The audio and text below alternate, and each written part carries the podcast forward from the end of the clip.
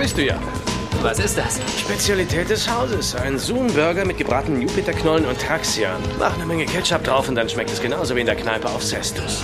Das war doch da, wo die Kellnerin drei... Ja, genau. Den Laden meine ich. Du kennst immer die besten Läden.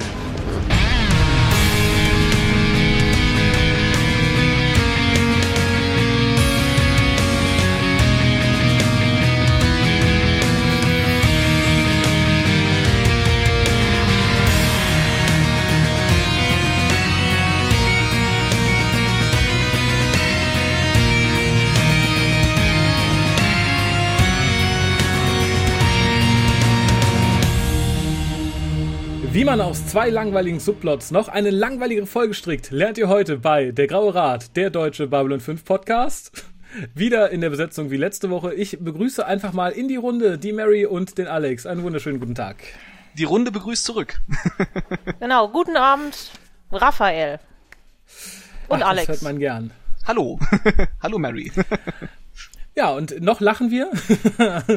Ob das so bleibt, werden wir sehen, denn wir besprechen heute die Folge 14 der ersten Staffel, zu Englisch äh, TKO und zu Deutsch Ring des Blutes. Geschrieben hat's Larry bzw. Lawrence DeTilio, Regie führte John C. Flynn II. Im Ernst? Und der Name ist das Coolste an ihm. Ganz im Ernst, ja. Kennst du ihn oder wunderst du dich über seinen hochtrabenden Namen? Ich wundere, wundere mich ein bisschen über das zweite. Also, gut. der dritte.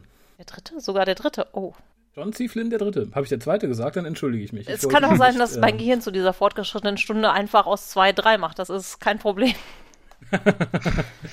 Ausgestrahlt wurde die Folge in den USA am 25. Mai 1994 und in Deutschland am 5. Januar 1996. Das P5-Rating liegt bei 6,41, das D5-Rating bei 4,25 und das Schockierende ist, man muss sich vor Augen halten, das ist eine Skala, die geht nur bis 10 und nicht sehr viel weiter. Ich vermute einfach mal, keiner reißt sich drum, den Inhalt zusammenzufassen, insofern sich das Inhalt schimpfen darf, was wir hier geboten bekommen.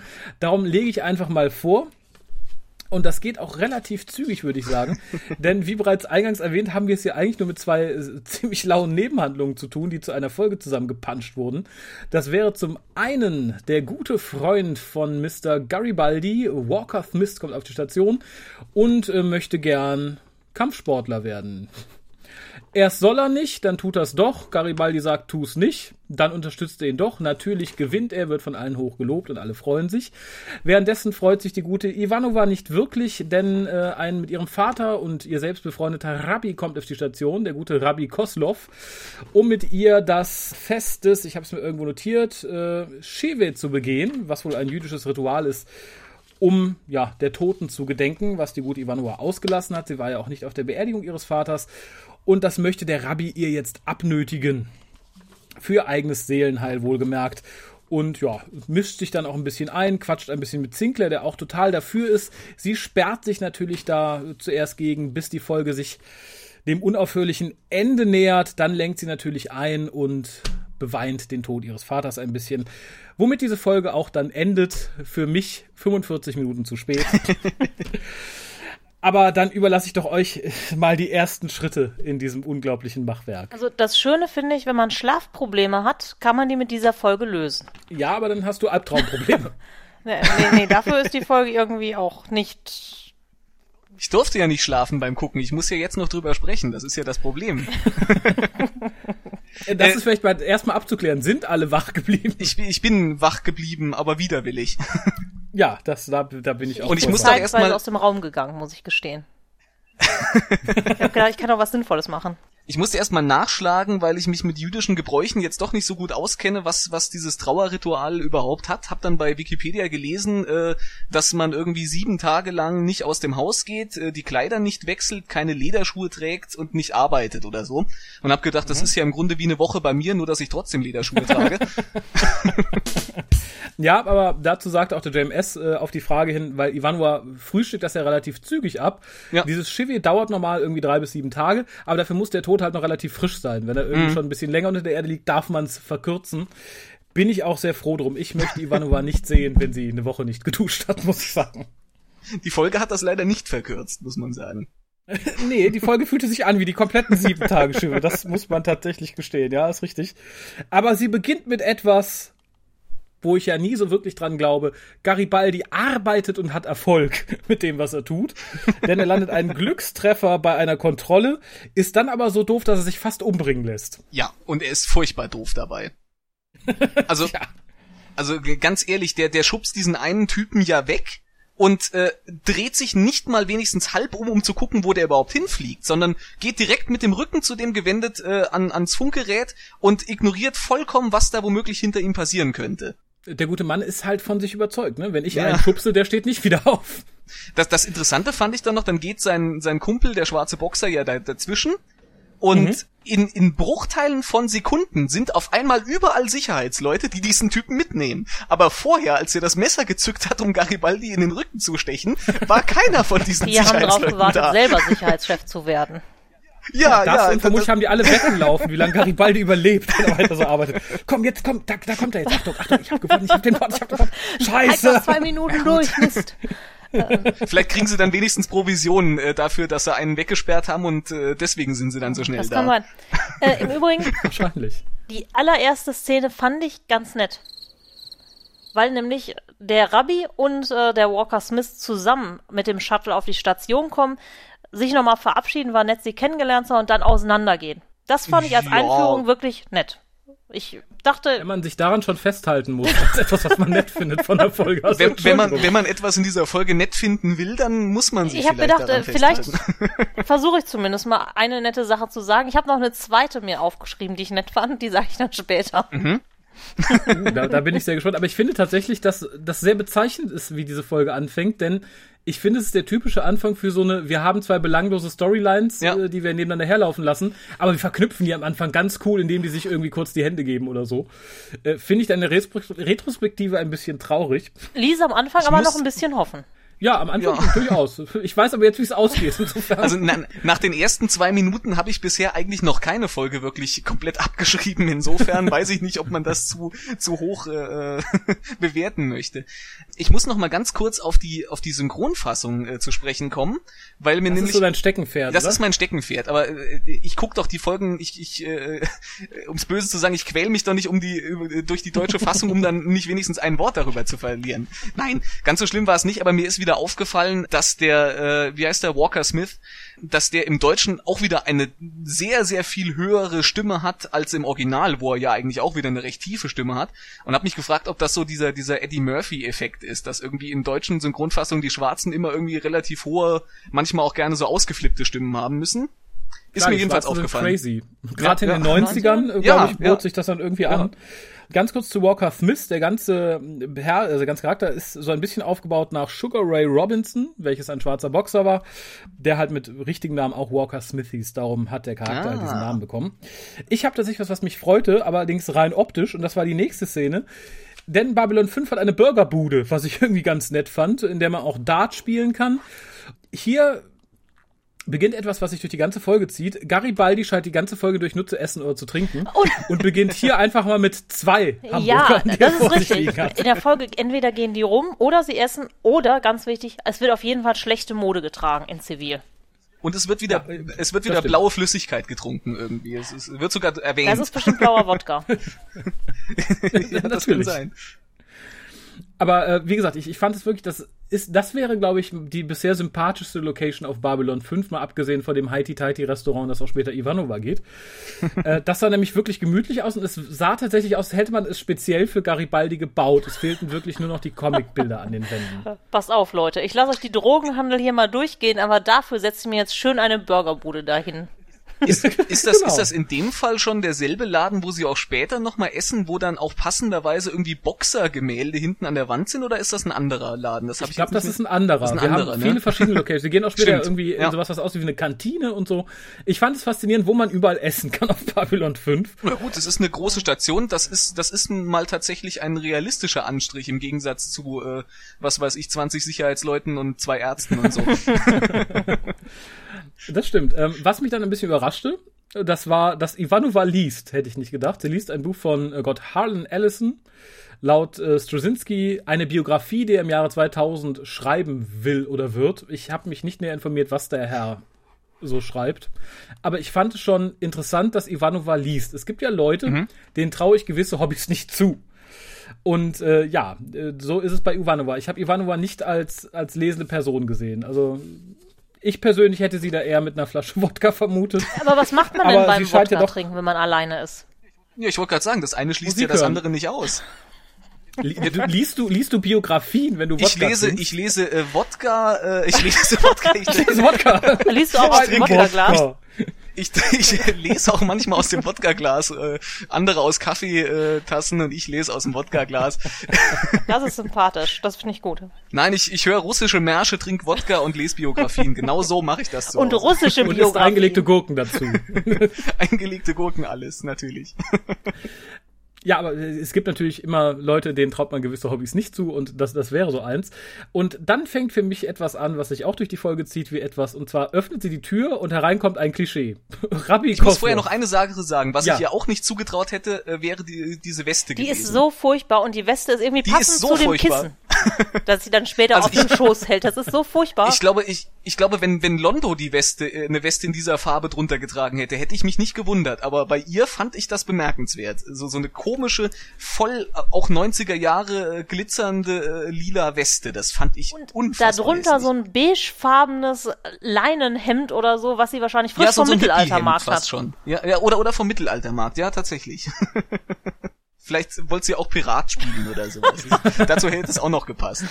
Oder hat mit Londo Klamotten getauscht. Beim letzten Wodka trinken Wette verloren. Scheiße.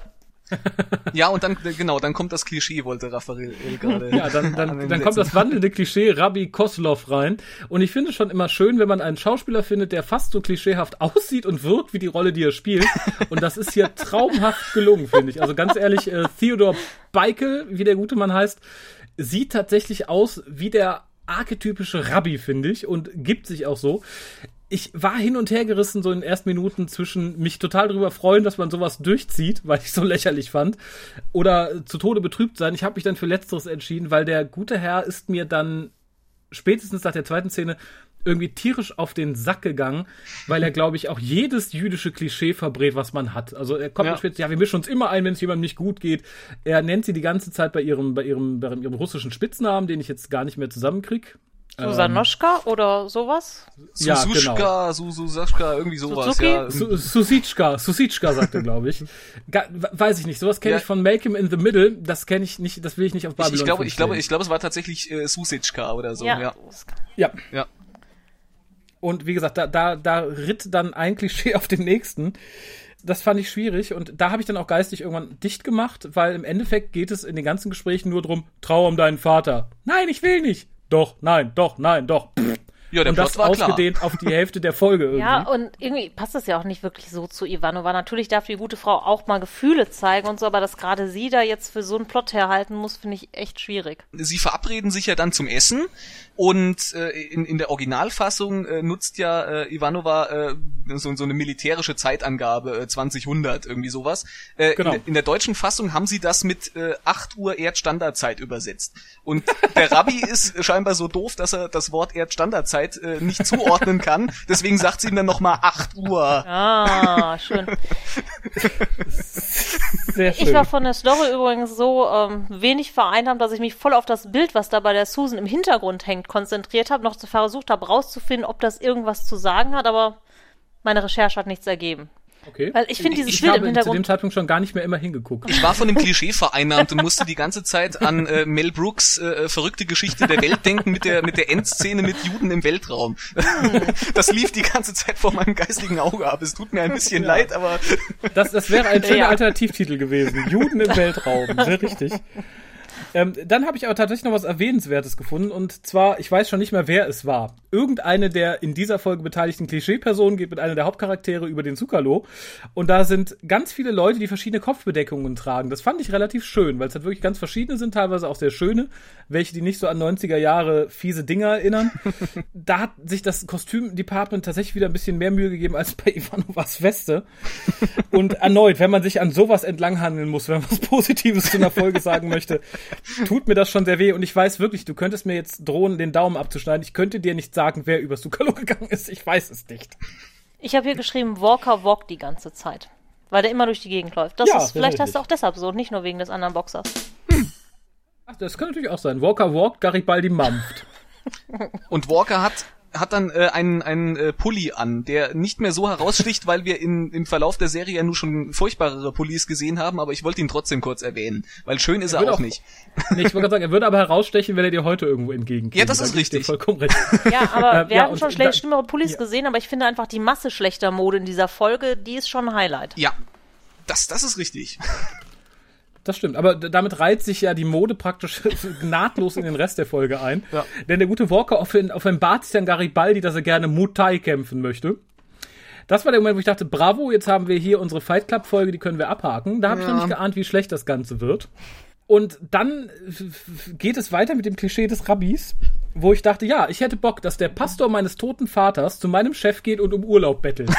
Ja, vor allem meine Da Urlaubstage, ich die richtig trage ich gut mir gelaunt. selber ein, ne? Vielleicht wollte Ja, die gute Susan äh, irgendwie schönen Wellnessurlaub irgendwo machen und jetzt muss sie den fürs Trauern verbraten. Ja, erstmal das und vor allem, ähm, er sagt dann ja auch später, und da fand ich mir so, das, das kann doch nicht. Ich frage mich, ob das Juden noch mit Humor nehmen. Nämlich, er sagt dann, ja, ich war bei Sinclair, hab mit dem gequatscht. Sie so, was, du hast dich eingemischt? Ja, ich bin jüdischer Rabbi, ich mische mich überall ein, wenn ich merke, einem meiner jüdischen Freunde geht's nicht gut. Da dachte ich, mein Gott, was, wenn ähm, du jetzt wirklich Jude bist, du sitzt davor, lachst du darüber noch oder Ja, weinst noch, noch, noch nicht mal, er sagt ja noch nicht mal, er sagt ja wirklich äh, ähm, nicht, nicht wenn es meinen Freunden nicht gut geht, sondern wenn sich meine Freunde nicht an die Tradition halten. Irgendwie sowas in der Richtung sagt er noch. Dann mische ich mich ein. Ja, finde ich, finde ich ganz furchtbar. Also wie gesagt, ähm, Klischee schlechthin. Was Ja. mich allerdings ein bisschen freute, war dann äh, die kurze Diskussion über, über dieses, über diesen Trillfisch, also den, den Centauri-Fisch, ob er denn koscher wäre oder nicht. Also laut äh, JMS entwickelte wohl diese Szene ein, ein derartiges Eigenleben, dass halt sehr lange dann darüber diskutiert wurde, ob der Begriff koscher überhaupt dann auch fassbar wäre und wenn nicht. Und sagt, das muss man halt gnadenlos alles fallen lassen, weil man sich halt auf die Charaktere konzentrieren wollte. Was ich überhaupt nicht verstehe. Also ich hätte lieber, glaube ich, eine halbe Stunde dieser Diskussion drüber zugehört, ob man in dem Sinne noch Maßstäbe wie koscher anlegen kann. Das wäre sicherlich was mich- interessanter gewesen, ja. Ja. Erstmal das. Und was mich sehr freute, ähm, die beiden haben mit Stäbchen gegessen. Ich finde es ja immer sehr schön, wenn Menschen die Fähigkeit besitzen, mit Stäbchen zu essen. Und das machte mir beide schlagartig für einen kurzen Moment ein bisschen sympathischer, bis sie anfingen zu reden. Ähm, und geht es noch jemandem so? Da frage ich jetzt vor allen Dingen mal die Damen in der Runde. Die Damen, Entschuldigung. Ja, bitte. Ähm, findet noch jemand, dass die gute Susan Ivanova, wenn sie privat unterwegs ist, ein bisschen zu tief ins Schminktöpfchen greift? Ich finde, sie ist immer unangenehm geschminkt, wenn wir sie privat sehen. Also ich fand sie in einem Restaurant, das wäre so eine, wo ich denke, üh. Äh, wenn sie dienstlich unterwegs ist, finde ich das immer sehr angenehm. Vielleicht liegt es auch in der Hand. Ich kann den Daumen nicht so ganz drauflegen. Aber irgendwas finde ich da immer so ein bisschen, ja, üh. Ja, es passt halt generell nicht zu ihr. Ne? Das, die ist, also es sind schon die Haare, die, se- die sehen halt immer aus, als wäre da so eine halbe Dose Haarspray auf jeden Fall drin. Sie ist ja noch nicht mal Ja. so übermäßig jetzt Aber das sind die geschminkt, 90er. aber halt verfremdet. Ja, es, ist, es steht hier halt einfach nicht. Also entweder schminkt sie schminkt sie das falsch oder sie schminkt sich falsch. Ich finde, sie sollte es einfach lassen, weil im Dienst sieht sie ja wirklich gut aus. So sieht sie halt äh, die es sieht verzweifelt aus. Ich glaube, das ist das, was mich stört. Ja, Ja. es ist aber nicht nur die, die Schminke, es ist ja auch das Outfit, es ist ja die Gesamtkombination, die da überhaupt nicht zusammenpasst. Zu dem Gesamttypen Ja, das, eigentlich. das ist richtig. Sie ist halt eher der Uniformtyp leider. ja. Ne? Und das ist ja auch, wenn die morgens im Bett irgendwie aufwacht, das sieht ja auch immer gut aus, aber Restaurant, nö. Nee, auf keinen Fall. Und ich glaube, ein Restaurant versagt noch mehr, denn es tut mir sehr leid, dass ich sagen muss, ich finde die schauspielerische Leistung von der guten Claudia Christian in der Szene im Restaurant, wo sie dann aufsteht und heulend rausrennen muss, unter aller Sau. Ich habe leise vor mich hingekichert, was aber auch schon nahe des Wahnsinns war, weil ich es so peinlich schlecht gespielt fand. Ja, das sind leider Weil einige Einstellungen in Ja. dieser Folge, die zu der Kategorie gehören, ja, muss ich dir recht geben. Und, und das war tatsächlich die schlimmste, weil ich dachte, mein Gott, da hätte man vielleicht im Zweifelsfall die Kamera auf dem Rabbi lassen sollen, einfach Schluchzgeräusche einblenden. Aber dieser Versuch, traurig zu gucken und anfangen zu heulen, misslingt auf, äh, noch nicht mal auf halbem Weg. Das, das schafft es kaum aus der Garage raus. Ich fand es erschreckend. äh, und habe mich da ein bisschen geschrieben, habe mich dann in dem Moment gefragt, hat das sonst keiner gemerkt? Also normal kann man doch sagen, Cut, mach doch noch mal. Äh, hier, weiß ich nicht, ätzende Augentropfen, dass du vielleicht wirklich ein bisschen losheulen kannst. Fand ich ganz schlimm. Vielleicht war allen Leuten schon bewusst, dass die Folge kein Meilenstein wird und zwar den Leuten einfach egal. Kommt, Leute, wir haben Die nur einen halben Drehtag fertig. Ja. genau. Und was mich, was mich in der in der ähm, Restaurantszene auch noch mal so ein bisschen gestört hat, war so dieses fortlaufende. Der Rabbi äh, äh, hatte ich den Eindruck, äh, stellt sich erstmal so ungelenkt mit diesem Stäbchen äh, an und das erfüllt auch wieder so dieses Klischee, dass der hat, äh, dass er so ein bisschen auch ein Hinterwäldler ist. Also der kommt irgendwie ja, ganz am Anfang, als er auf der Station ankommt, ko- laufen da irgendwie Aliens vor ihm äh, einmal quer vorbei und er dann gleich so, oh, grundgütiger und äh, dann, dann versteht er eben diese militärische Uhrzeitbezeichnung nicht, okay, und dann hat er halt auch mit den Stäbchen, das ist auch irgendwie so, so ein bisschen so ein Klischee-Ding, was da, glaube ich, breit getreten wird, finde ich. Dass man den Ja. so ein bisschen so, der, der kommt aus dem russischen Wald und kennt, kennt nichts anderes. Ja, das, das zieht sich ja auch später noch, als der Sinclair für diese großartige Ja, Station, ja. die ja fast ein Wunder ist, lobt. Und er nee, hat es ist ein großes Wunder, sagt er, glaube ich. Sogar. Genau. Und äh, da, das, er hat noch was, was ich immer ein bisschen unangenehm finde. Ich hoffe, ich trete damit niemand auf die Füße, weil es vielleicht irgendwelche Gründe gibt, die sich mir nicht erschließen. Es, es gibt ja Leute, und ich weiß nicht, ob es vom Glauben abhängig ist oder vom Land, wo man aufwächst, da ist man der Meinung, man braucht mindestens zwei oder drei Fingernägel, die so lang sind, dass du damit, weiß ich nicht, an Orte kommst, wo Fingernägel nicht hinkommen sollten. Und der Rabbi handhabt das hier genauso. Und ich finde es immer irgendwie ein bisschen unangenehm. Ich kann nicht sagen, warum, aber da dachte ich auch, ja, dass man das noch oben draufsetzen muss, finde ich dann auch schade. Wie gesagt, es gibt, glaube ich, nichts an dieser Figur, was ich nicht klischeehaft finde und das tut mir in der Seele so ein bisschen weh. Ja. Dann kommen wir zu etwas, da finde ich die Namenswahl interessant bis ungünstig. Und zwar weiß noch jemand aus dem Kopf, wenn es nicht notiert hat, wie der Meister dieser komischen Sportart heißt. Äh, Ich hab's hier vor mir stehen, deswegen. Ja, Ich will- ich will Mutado. nicht- Der Mutado. Musste da noch jemand an Masters of the Universe Actionfiguren denken? Ich find's ja lustig, dass, dass der, der Darsteller ja, äh, den hätte man ja auch einfach so lassen können, weil der Darsteller äh, von diesem Charakter heißt Sun Tek O. also es, es war irgendwie, der war ja eigentlich auch ein Klischee. Der war äh, das Klischee dieses äh, asiatischen Kampfsportlehrers, der äh, so ein Grummeliger. Ja, Mr. Wie heißt der? Mr. Ja, Miyagi. ich hatte auch Ja, so ein bisschen. Karate-Kid-Assoziation, nur in ganz schlecht. Und was ich übrigens, was ich übrigens ganz besonders peinlich fand, war, dass äh, Walker Smith äh, äh, da reingeht und da vorstellig wird und dann so sagt so, ja ja, E.T., geh mal weg. Und ich fand es so unglaubwürdig, dass jemand im Jahre 2258 ist es, glaube ich, eine Anspielung auf einen äh, Film aus dem 20. Jahrhundert äh, bringt. Das, ja, wer weiß, wie oft der geremaked wurde bis dahin. ja gut, das kann sein, aber das fand ich ein bisschen peinlich in der Situation. Das fand ich, ich weiß nicht. Ach, da- das, das geht ja weiter so. Es, es taucht ja dann das Alien auf, was ihn praktisch dann doch irgendwie ermutigt, da mitzumachen, ihm diese Mhm. Möglichkeit aufzeigt, was aber dann aussieht wie ein verkappter Indianer. Ja, Ich fühlte mich sofort an Chakotay erinnert. Also da hatte das, das, das Props-Department, das Masken-Department und die Leute, die die Kostüme aussuchen, doch einen Heidenspaß, oder? Die Story wird scheiße, macht was ihr wollt. Die du wollten, bist ein Die Indianer. wollten Okay. alle Klischees irgendwie abdecken, hat man ein bisschen den Eindruck. Ja, und sie schaffen es auch ganz gut, finde ich. Sie haben ja auch so Klischee-blaue Karate-Wemse an, das ist auch alles so ein bisschen. Die haben ja auch später so einen Klischee-Boxring mit so einem Klischee-Ansager, wo alles genauso aussieht wie bei uns heutzutage. Nur in, Ja, aus, wir haben noch Leuchtreklame an der Wand. Ja dafür, Neon dafür halt. hatten die, dafür hatten die den, den äh, Leuchtröhren-Sonderverkauf im Stationsbaumarkt, weil die nämlich überall bunte Neonröhren angebracht haben. Am Ring unten, am Ring an der Seite, oben, an der Wand, an der Decke, überall, weiß ich nicht, dass die nicht noch irgendwie, was weiß ich, Neonröhren äh, auf ihren Kitteln drauf hatten, war, glaube ich, alles. Was mich halt total stört, ist einfach, dass sie vorher machen so, oh, das ist alles ganz gefährlich und da sind Leute gestorben und das sieht halt total Larifari aus, wie in der Turnhalle praktisch. Ja, die, die äh, hauen sich da ein bisschen aufs Maul und wenn dann beide nicht mehr so richtig können oder einer nicht mehr so richtig äh, kann, dann kommt halt der Mutado und sagt, so, fertig. Also wirklich gefährlich wirkte das jetzt nicht klar. Die hauen sich ein bisschen auf den, auf den Kopf, aber Jetzt ja. kann man Ja, natürlich sagen, ich- wir ich- haben jetzt ich- natürlich mittlerweile Fight Club gesehen, wir haben einige andere sehr gewalttätige Serien gesehen. Hat man in den 90ern auch noch nicht. Also gemacht, ne? auch- aber Ich wollte gerade sagen, aber in der Zeit hat man, glaube ich, schon Schlimmeres gesehen. Und ich Ja. habe es mir, glaube ich, auch notiert. Es ist ja immer öde, wenn brutale Superkämpfer einfach nur langweilig aussehen, weil die Schauspieler keine brutalen Superkämpfer sind. Und ich glaube, das ist etwas, da kranken, da kranken aber mehrere Bereiche dran. Äh, es ist ja auch ganz oft so, wenn dann gesagt wird, oh, das ist das wunderbarste Lied und überhaupt. Und wenn man es dann hört, weil halt natürlich da nicht der wunderbarste Musiker dran beteiligt war, klingt es scheiße. Ähnlich wie, das ist das tollste Gedicht. Und wenn man es hört, ist es halt doof, weil der Schreiberling halt nicht der beste Gedichteschreiber ist. Und ähnlich war es dann auch hier irgendwie. Das ist die absoluten brutalen Superkämpfe.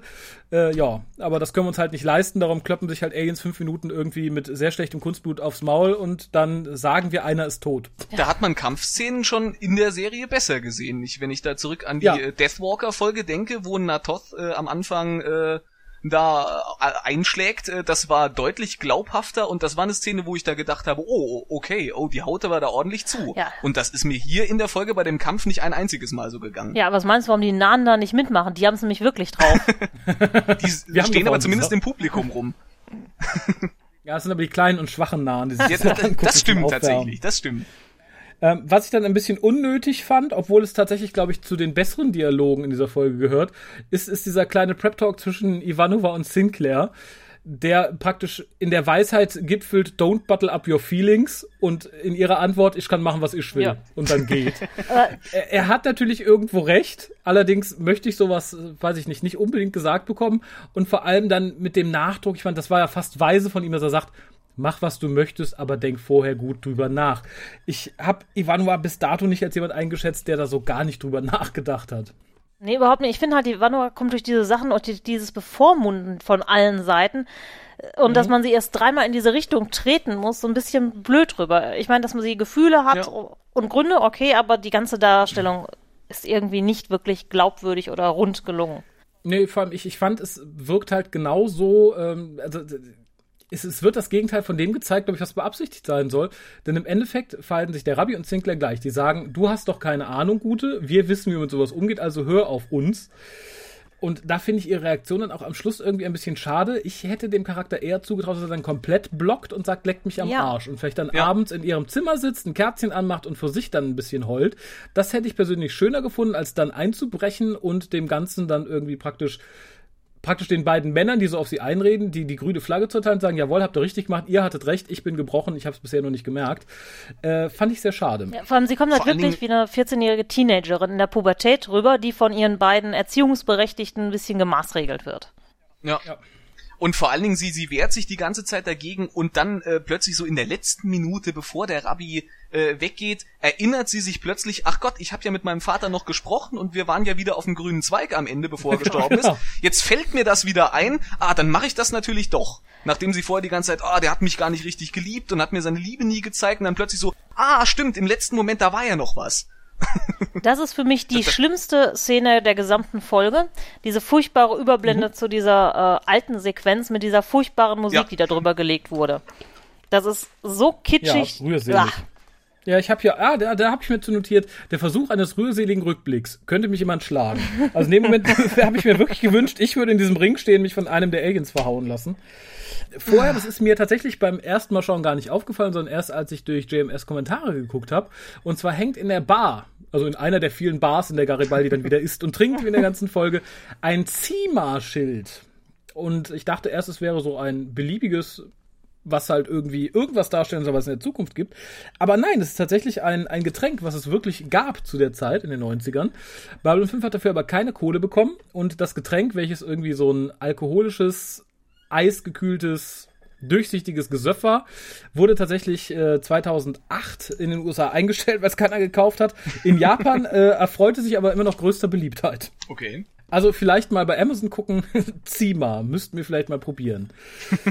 Was mir aber allerdings aufgefallen ist, positiv, ich fand, wir hatten wieder relativ viele und auch nicht allzu schlechte Alien-Make-ups während des Kampfes im Publikum. Das stimmt. Unter anderem eines, was sehr seltsam aussah, aber darum auch relativ interessant. Äh, ein Alien, was aussah, als hätte man ihm den Mund zugenäht, was direkt vor Garibaldi und Mr. Genau. Smith Das hatte dafür dann irgendwie vier Löcher, äh, wo die Nase sein sollte. Genau, das fand ich Ja. relativ interessant und sah auch nicht billig aus. Es sah jetzt nicht irgendwie preiswert zusammengeschraubt aus. Und auch da im Publikum essen sie dann wieder was. In diesem Fall, oh Gott, das war, glaube ich, äh, frittierter Wurm, irgendwas. Ich glaube Baumwurm. Ich glaube, ich glaube, ja, genau, es war ein Wurm. Es wunderte mich, dass Garibaldi da nicht zugelangt hat. Ich fand's auch, ich fand das auch wieder so eine Klischee-Reaktion, dass da jemand, der beißt rein, oh, das schmeckt ja gut, ja, das ist Wurm, Ugh, und dann lässt das fallen. Ja, Das, das sollte man doch gewohnt sein. Wobei man da vielleicht daraus daraus schließen kann, dass auf der Erde die Nahrungsversorgung noch relativ normal läuft. Ja, Und in dem Moment, wo man auf Babylon 5 ist, halt mit den exotischsten Sachen konfrontiert wird. Wobei ich da sagen muss, finde ich es immer ein bisschen schwierig, aber das finde ich auch heute schwierig, wenn man etwas isst und es schmeckt und erfährt, was es ist, das dann fallen zu lassen und fies zu finden, finde ich ein bisschen seltsam. Also Ja, find, dann kann man auch zu genau. seinem Geschmack stehen und weiter essen. Genau das nämlich, weil äh, es schmeckt ihm. Er hat vorher ja noch Fragen zu Garibaldi geguckt. Der hat ihm signalisiert, ja, das kannst du essen. Und es schmeckt ihm. Warum muss er das? Ja gut, dann ist es halt ein Wurm. Meine Güte. solange der, Das- solange das der ihm jetzt nicht den. Rachen hoch und runter kriecht. Äh, Das, das sah ja eher wie so ein groß, eine, gro eine kleine Scheibe aus einem sehr langen, großen Wurm aus. Ja, ich ja. verstehe es auch nicht. Es erinnerte mich ein bisschen an einen Donut. ja, richtig. Ja, da haben, glaube ich, andere Leute schon schlimmere Sachen gegessen. Ja, Ja. Da, ja auf jeden Fall. Im Dschungelcamp Ähm, zum Beispiel. Das wollte ich jetzt genau nicht ansprechen, aber genau das, ja. Was ich dann so ein bisschen traurig eingeflochten fand, war dieses bisschen Rassismus, damit man auch ein etwas Kontroverses noch in der Folge hat. Ja, ihr bösen Menschen, ihr seid kacke, wir hassen euch, zusehen dürft ihr und alle anderen Rassen auch, aber mitspielen dürft ihr nicht, ihr seid doof. Ja, ich, ich War hatte- das irgendwie zielführend? Habe ich irgendwie vergessen, dass es noch weitere Konsequenzen mit sich führt? Ich fand es sehr random eingeworfen. Es sollte ja nur irgendwie ein, einbauen, weil ja nachher, äh, ich, ich glaube sogar derselbe Alien da noch irgendwie eine Knarre zieht während des Kampfes, was ja so ein bisschen lieblos abgefrühstückt wird. Das sollte halt irgendwie darauf vorbereiten, damit das am Ende nicht äh, ganz so plötzlich, deswegen musste man halt vorher irgendwie etablieren, dass die Aliens was dagegen haben, dass da ein Mensch mitmacht. Ja, das Aber- mit der Knarre wird ja auch innerhalb von drei Sekunden irgendwie abgehandelt. Ja, ja, Äh, Garibaldi sieht das, äh, nimmt ihm die Knarre weg und äh, ruft die Sicherheitsteams und fertig. Garibaldi war praktisch zweimal erfolgreich in dieser Folge. Ja, das ist doch ja. Und was mich so ein bisschen, was mich so ein bisschen irritiert hat, war ja dieses, äh, ja, ihr Menschen dürft hier nicht mitmachen, unsere Bräuche, ihr missbraucht unseren Brauch und irgendwie so alle, alle unterschiedlichen Rassen drumrum, alle so nickend dahinter, so als wäre das der gemeinsame Brauch von allen Alienrassen im Universum, außer den Menschen. Das ich, was ich so ein bisschen irritierend fand. Ja, Menschen sind halt doof. Ich hatte halt gehofft, dass sich daraus noch etwas tiefgreifenderes ergibt, aber dem, dem ist ja leider auch nicht so. Also äh, gerade weil da, da sind ja auch irgendwie so, so ein paar junge Centauri stehen da glaube ich mit dabei und, und und alle so so am ja ja genau äh, äh, ihr, ihr macht diesen Brauch kaputt. Äh, ich kann mir jetzt nicht vorstellen, dass äh, Centauri im Vergleich zu Menschen da jetzt sehr viel respektvoller mit den Bräuchen anderer umgehen. Ich weiß es nicht. Ich finde ich finde die, die Vorstellung, dass da jetzt nur die Menschen, äh, die die komischen Außenseiter sind, die da nicht mitmachen dürfen, das, das fand ich ein bisschen an den Haaren herbeigezogen. Wenn das jetzt eine einzelne Rasse gewesen wäre, die das so unter sich veranstaltet, hätte ich das vielleicht noch eher abgekauft. So fand ich es ein bisschen merkwürdig. Ich habe das so verstanden, dass das daran liegt, dass die Menschen ja eigentlich relativ äh, spät erst in diese gesamte Völkergemeinschaft reingekommen sind und trotzdem Ja. jetzt schon so eine tolle Position haben, weil sie ja auch von den Mimbari mittlerweile ein bisschen protegiert werden. Und äh, Ja. dass das vielen sauer aufstößt. Aber ich weiß nicht, ob das wirklich erklärt wurde oder ob das in meinem Kopf passiert ist. Ich glaube, es ist in deinem Kopf passiert. Okay, guck mal, Also da wollte die mein Hoffnung Kopf da irgendwas unterlegen. Ja, es, es ist tatsächlich irgendwie eine Erklärung, die tatsächlich zielführend wäre, aber das hätte Ja. man vielleicht irgendwie in drei Sätzen erwähnen sollen. ja. Äh, aber in dem Setting tut das für mich gar keinen Abbruch, weil alles so kacke war, da reiht sich das nahtlos ein. Und vor allem, ich war nach jeder Szene in dem einen Subplot froh, dass dann eine Szene mit dem anderen kam. Und während die lief, war ich dann schon froh, äh, dass bald die nächste wieder kommt, weil ich immer gehofft habe, dass die nächste besser wird. An, an diese Szene schließt sich nämlich dann die, die, der lange Dialog an, in dem die gute Ivanova uns nochmal lang und, also uns in Anführungszeichen, lang und breit erklärt, warum sie so Probleme mit ihrem Papa hatte. Der Papa hat, sie war ja stolz auf sie, aber er hat sie nie geliebt und nach dem Tod der Mutter hätte sie, sollte er, da hätte ich mir so Zeiten äh, wie des Pilotfilms zurückgewünscht, wo man das in einem kurzen Exposé-Dialog hätte abfrühstücken können. Guten Morgen, Sinclair, wussten, dass mein Papa mich nie geliebt hat und ich ihm das nie verzeihen kann. Ja, und das hätte man nämlich so ganz flott und flugs zusammenfassen können. So ist es dann doch ein relativ schmerzhafter Weg, bis man am Ende dieses Dialogs gekommen ist. Und man hat faktisch nichts Neues gelernt. Nee, weil weil das ja genau das ist, was man in, in einem kleinen Nebenplot in der früheren Folge ja auch schon mal hatte. Da hat man, Ja. ich glaube, sämtliche Punkte. Die Geschichte mit der Mutter wurde da beleuchtet im Gespräch mit, äh, mit Talia äh, Winter, glaube ich.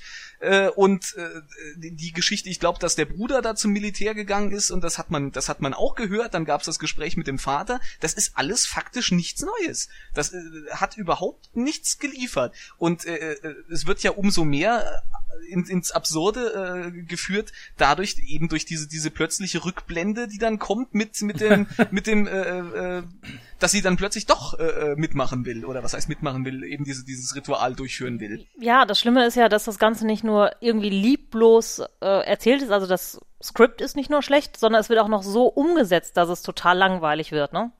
Ja. Also man hat auch wieder nur Schuss gegen Schuss und dann halt, wie gesagt, diese Überblende ist, glaube ich, schon der Gipfel an äh, regietechnischem Können, ich weiß es nicht.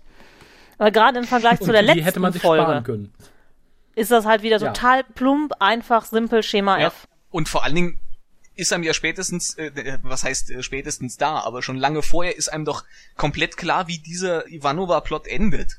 Ja, Die macht natürlich. das halt am Ende und dann ist sie, ist sie äh, mit sich selbst im Reinen fertig. Das ist, das ist dann auch irgendwo äh, langweilig.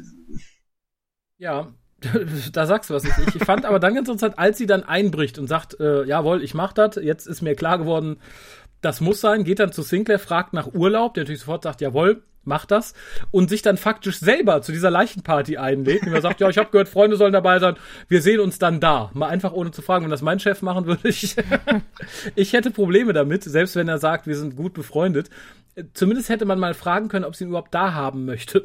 Ja, aber ich glaube, das ist tatsächlich irgendwie Teil des Brauches, dass, dass äh, Freunde äh, und, und so, äh, dass die tatsächlich da auftauchen und, und dir Ob helfen. man will oder nicht. Ich, ich weiß es nicht. Also ich, ich kenne mich, wie gesagt, jetzt mit den Bräuchen nicht aus, aber äh, von dem, was ich mir so ein bisschen erlesen habe, ist das wohl halt wirklich fester Teil. Also da, das hat sie im Grunde eigentlich vorausgesehen, als sie zugestimmt hat, dass sie das macht, würde ich behaupten. Weil das Wo- gehört da das einfach dazu. nächsten, wobei mich das zum nächsten Kritikpunkt führt.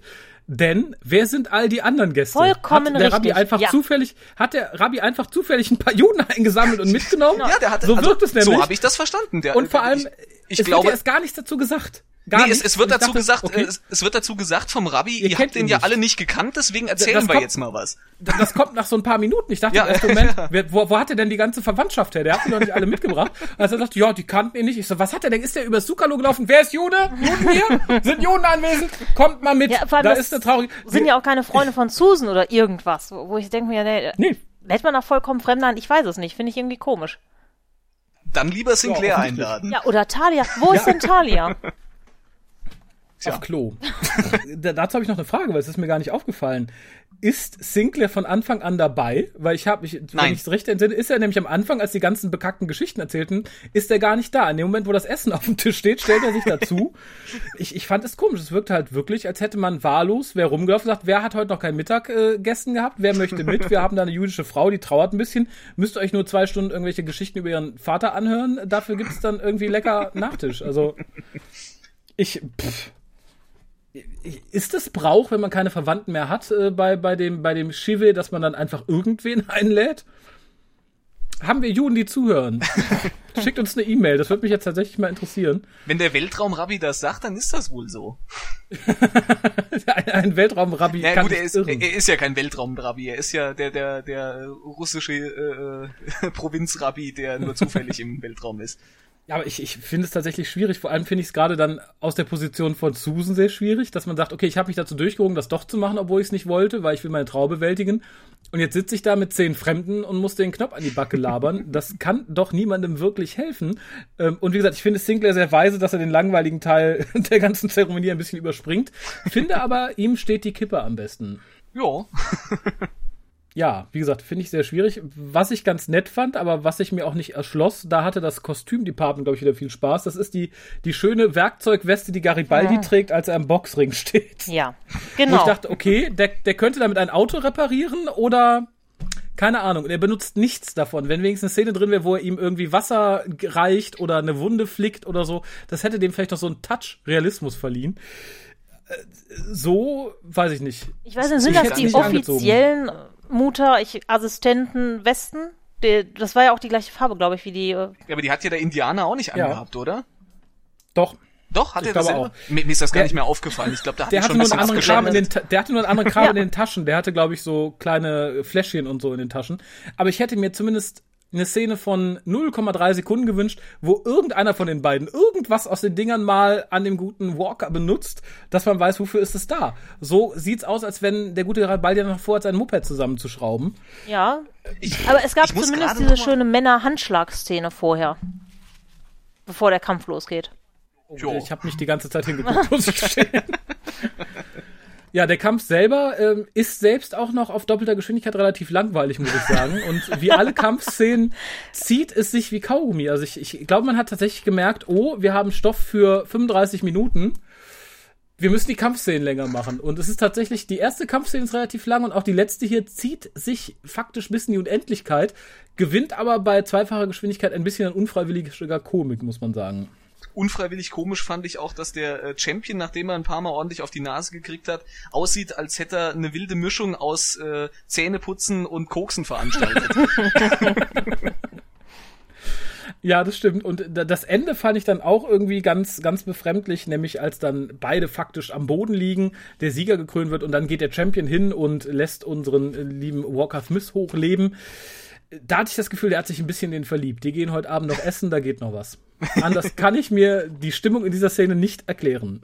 Ja, ich, ich weiß auch nicht ganz. Also äh, dafür, dass man da so äh, Ressentiments den Menschen gegenüber hat, gibt's halt ein paar Leute, die aber äh, äh, den guten Walker Smith äh, total super finden. Ich kann auch die Intention dieses dieses äh, Mentors, dieses Trainers da nicht nicht ganz nachvollziehen, weil der Des Indianers meinst du? Äh, ja, der der Indianer, ganz genau. Der äh, Smith äh, im Grunde aufsammelt, äh, noch bevor der überhaupt mal wirklich irgendwie den hat kämpfen sehen oder sonst was und gleich sagt so hier komm äh, äh, fordere den den Champion heraus, ich ich trainiere dich und du schaffst das irgendwie so so in der Richtung. Ich weiß nicht, macht er das jede Woche? Weil da äh, der, der, der sucht sich jede Woche irgendwie einen aus und sagt hier komm äh, geh mal zum Champion, hau dich mit dem, ich trainiere dich und äh, Ich- der versucht äh, die ja letzten auch wieder- 40 Wochen ist es halt nicht gut gegangen und jetzt hat er mal einen gefunden, der es tatsächlich geschafft hat, so halbwegs, weil es war ja auch nur unentschieden.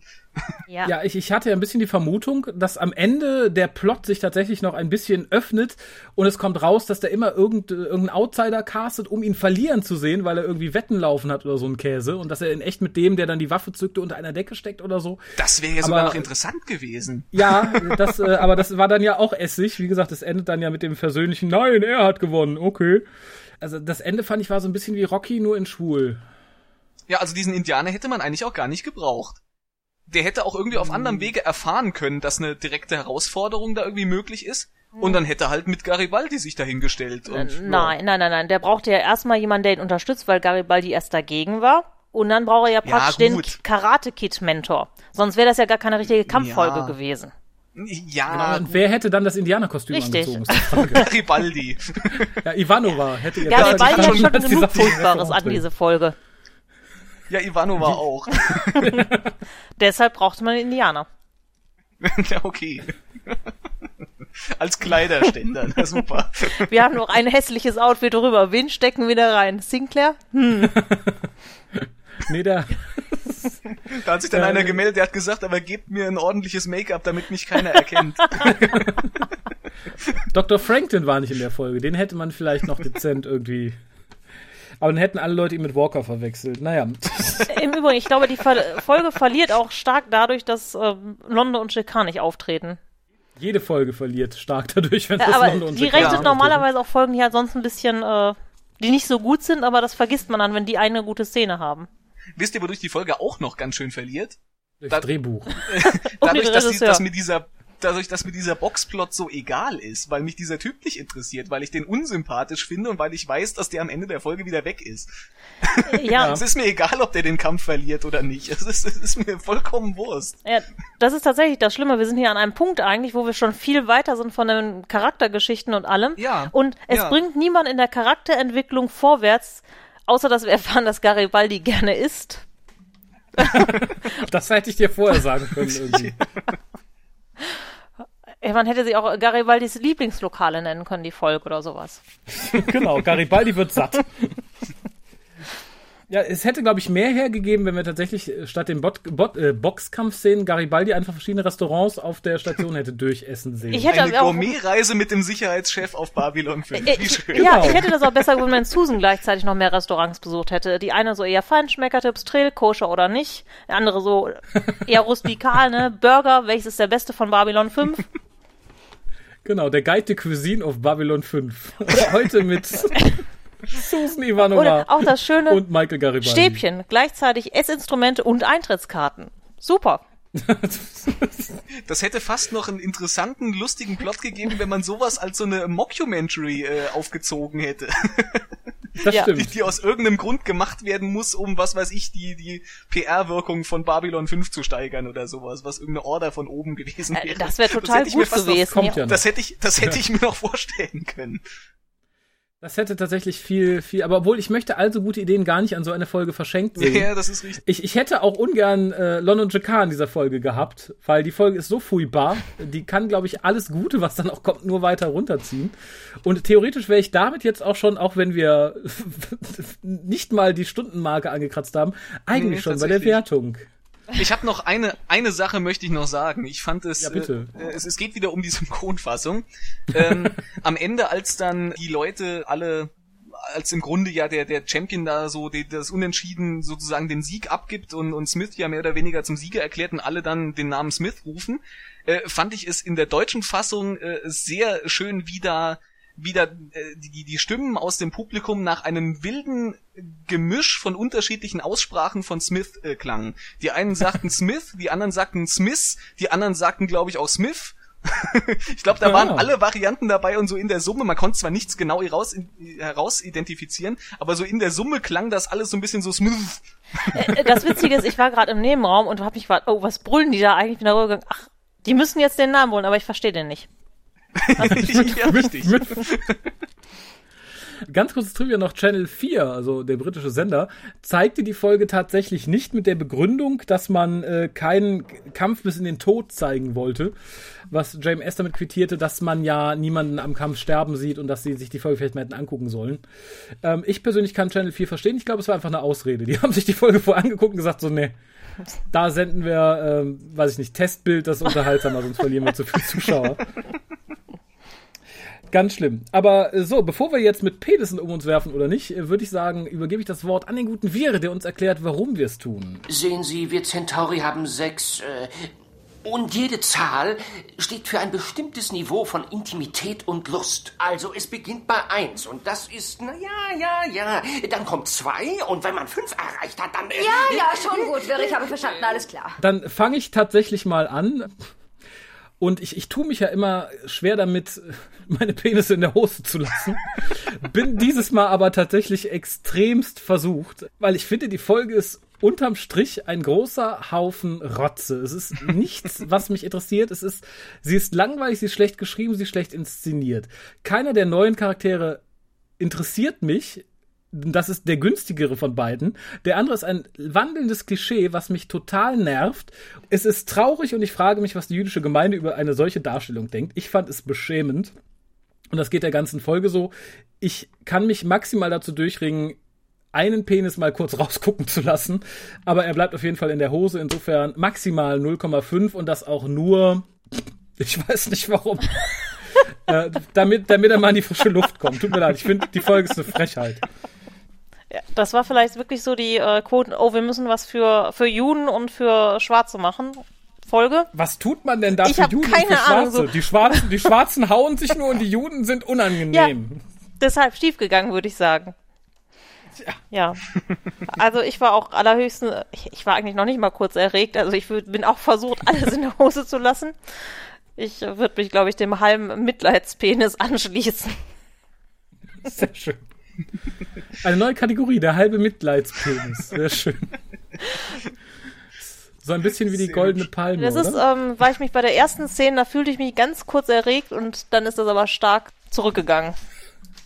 Also ich gebe äh, sechs beschnittene Penisse, weil ich äh, kein Antisemit sein will.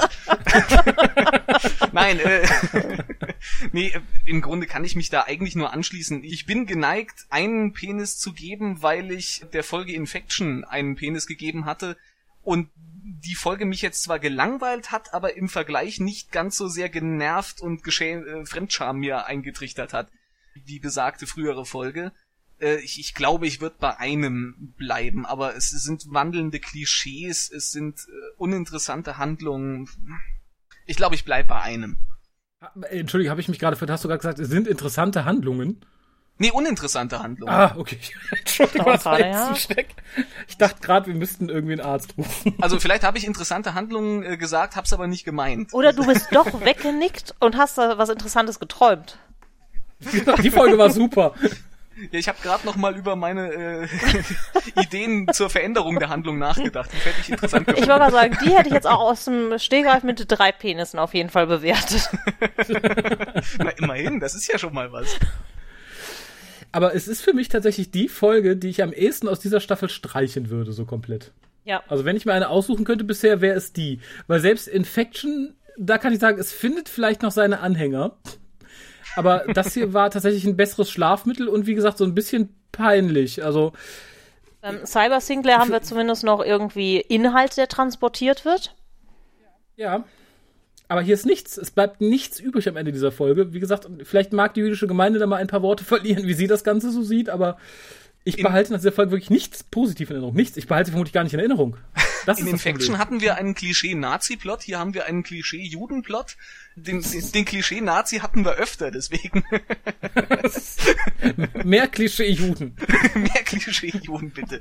Ja, ich, äh, JMS hat ja wohl irgendwann auch gesagt, dass er gerne mit dieser Folge auch irgendwie zeigen wollte, dass so unterschiedliche menschliche Kulturen, äh, eben wie auch das Judentum, auch in dieser Zeit noch existieren. Ich glaube nicht, dass er der Kultur damit einen Gefallen getan hat, so wie er das gezeigt hat oder wie das gezeigt wurde. Nein, interessant fand ich tatsächlich, dass er irgendwie im, im Newsnet damals sagte, der Hauptplot dieser Geschichte wäre der Plot um Ivanova gewesen. Ja. Ich persönlich finde das bei der Gewichtung ein bisschen schwierig zu sagen.